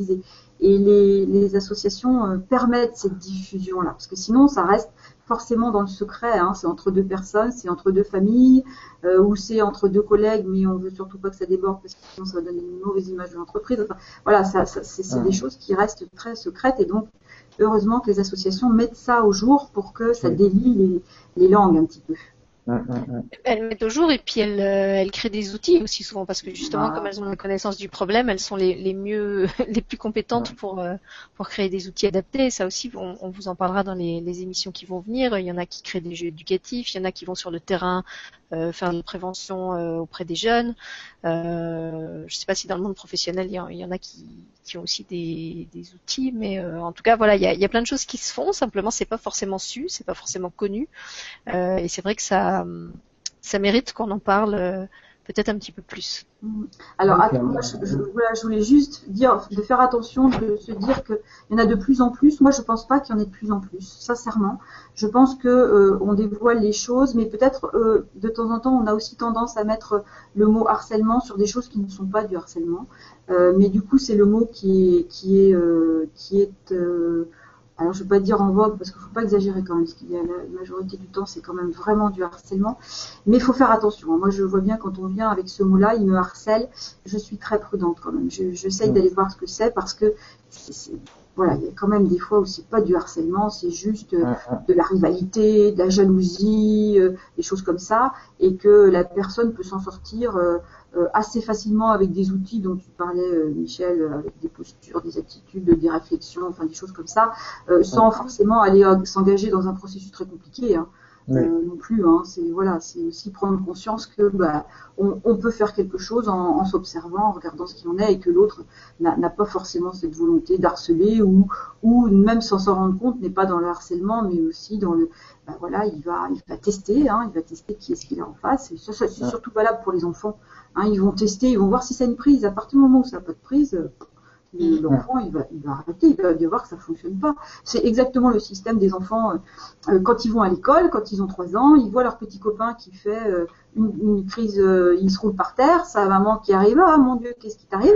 Bah, à la maison, qu'est-ce qu'il fait? Hop, on va faire les courses avec lui, il se met dans le magasin, il se roule par terre, il voit ce que sa maman va faire. Est-ce que sa maman va lui acheter le petit cadeau pour que il arrête de faire ça, ou est-ce qu'elle va le laisser, puis au bout d'un moment il va se dire bon bah ça marche pas.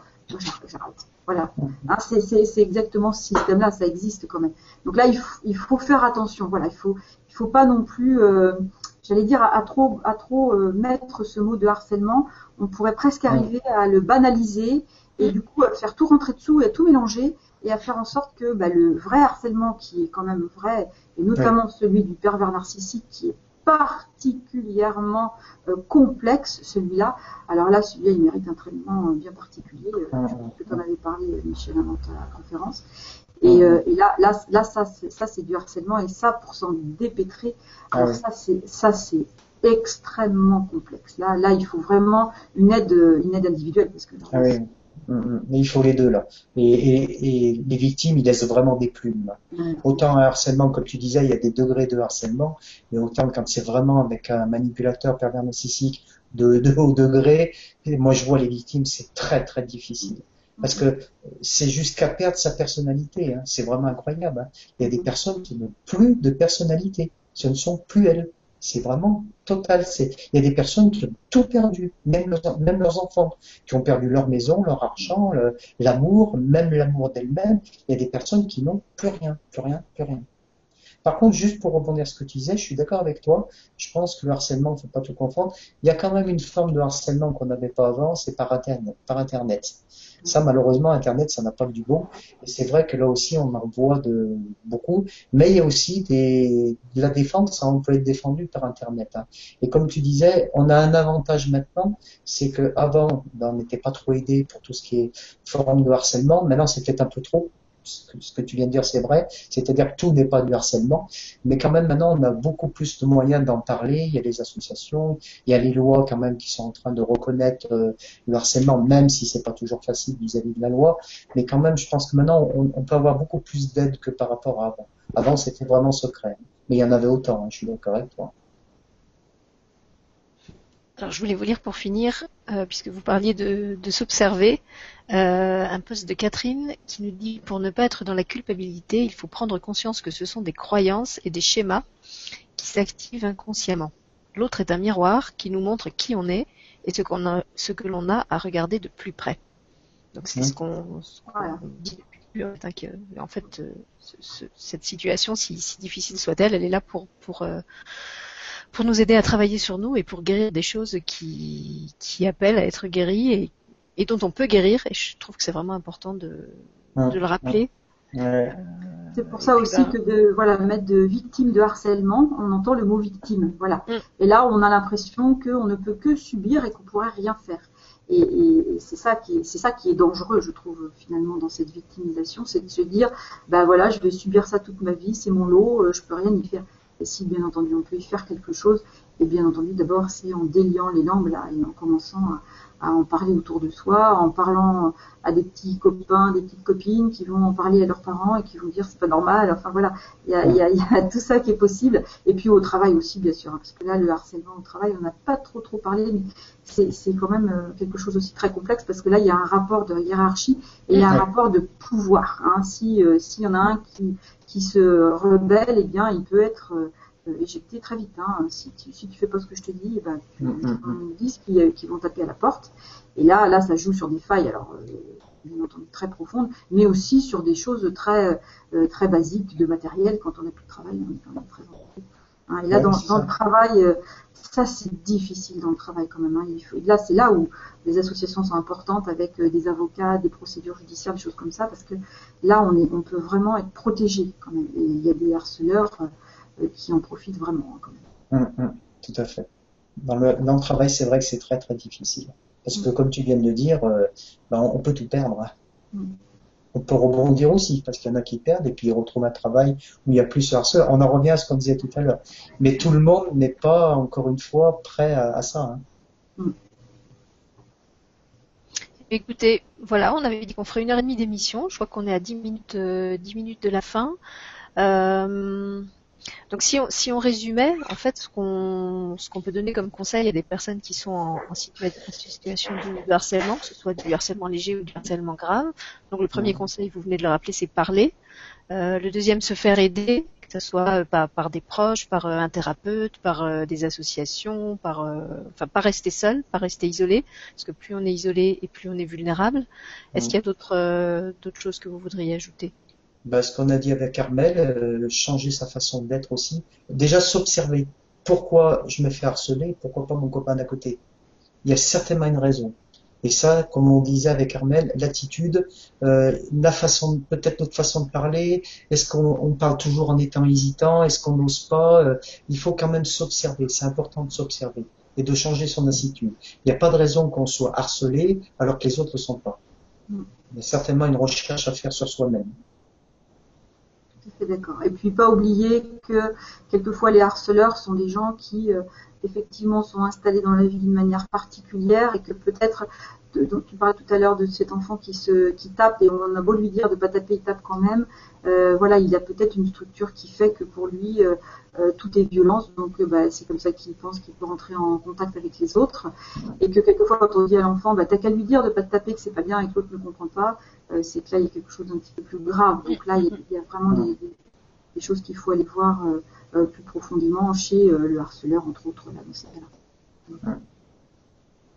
Et puis moi, bah, je dirais simplement comme mot de la fin que, à travers tout ce que j'ai pu euh, euh, être amené à, à, découvrir justement dans ces, ces 15 jours là où j'ai planché intensément sur euh, sur le harcèlement scolaire, euh, le message que j'ai vraiment envie de, de, passer ce soir, euh, c'est que c'est vraiment une, une réalité terrible et, et qui, qui, a de l'ampleur, qui prendre l'ampleur, mais que à côté de ça, il y a plein de choses qui se font, il y a plein de gens qui bougent, et c'est vraiment sur ça que j'ai envie de, de mettre l'accent sur le fait que d'abord c'est pas irrémédiable et que, comme vous l'avez dit, on peut s'en sortir, on peut changer sa posture et même si on le subit, on n'est pas obligé de le subir toute sa vie. Euh, ça, ça, peut s'arrêter et je crois que c'est ça qui est vraiment important à, passer comme message aux, victimes parce que c'est aussi cette impression d'être enfermé et que ça va jamais s'arrêter qui, qui, qui les pousse quelquefois jusqu'au suicide. Donc non, vous n'êtes pas obligé d'aller jusqu'au suicide. Mm. Euh, vous pouvez sortir de la cage. Il y a des solutions et, et, et ça se guérit. Euh, mm. C'est pas irrémédiable. Euh, et puis, euh, bah justement, à travers toutes les, les émissions qui, qui, vont venir, qu'elles soient enregistrées ou qu'elles soient en direct, moi, je voudrais vraiment vous montrer qu'il y a plein de choses qui se font, que ça soit dans, dans, dans, le, dans les écoles, avec les associations, à l'initiative des familles. Il y a vraiment plein, plein de gens qui, qui se bougent, qui proposent des solutions, qui proposent des outils, qui engagent le dialogue, qui, euh, qui, qui, qui s'occupent de, de, de, travailler avec les, tribunaux, les tribunaux pour la défense des victimes. Euh, et que oui, effectivement, il y a encore beaucoup à faire dans, la reconnaissance des droits des victimes et, dans, dans, le fait de les défendre contre les, violences qu'elles subissent, mais que déjà, il y a plein de choses qui, sont en place et, euh, voilà, moi ça, me touche de voir qu'il y, y a autant de gens qui, qui se bougent pour que les choses changent, pour que l'être humain soit respecté dans sa, dans sa dignité. Euh, c'est le courage et l'engagement de, de, tous ces gens-là que, que j'ai envie de saluer pour finir et, et, que je vais continuer à mettre avant dans, dans les émissions qui vont venir. Voilà, je vous remercie tous les deux d'avoir été euh, avec nous pour cette émission. Ben, merci à toi aussi. Votre expérience et votre mm. sagesse. Je remercie les gens qui étaient là côté public euh, et qui ont participé en posant, comme d'habitude, des questions toujours euh, toujours inspirées. Et mm. puis euh, donc je vous donne rendez-vous probablement euh, lundi prochain, mais je vais je vais annoncer les programmes euh, ce week-end. On est encore en train de, de fignoler les détails pour justement une série d'émissions sur le harcèlement scolaire. Et puis entre temps, je vous posterai aussi des des petites vidéos d'entretien que j'ai fait euh, avec euh, des familles, des anciennes victimes, et peut-être, grâce à Michel et, et Armel, des harceleurs repentis, parce que c'est vrai que j'aimerais bien voir ça aussi euh, parmi mes, mes témoignages. Alors merci d'avoir été avec nous et à bientôt sur LLUI TV. Passez une bonne soirée et prenez soin de vous. À Au revoir. Bonsoir. Au revoir.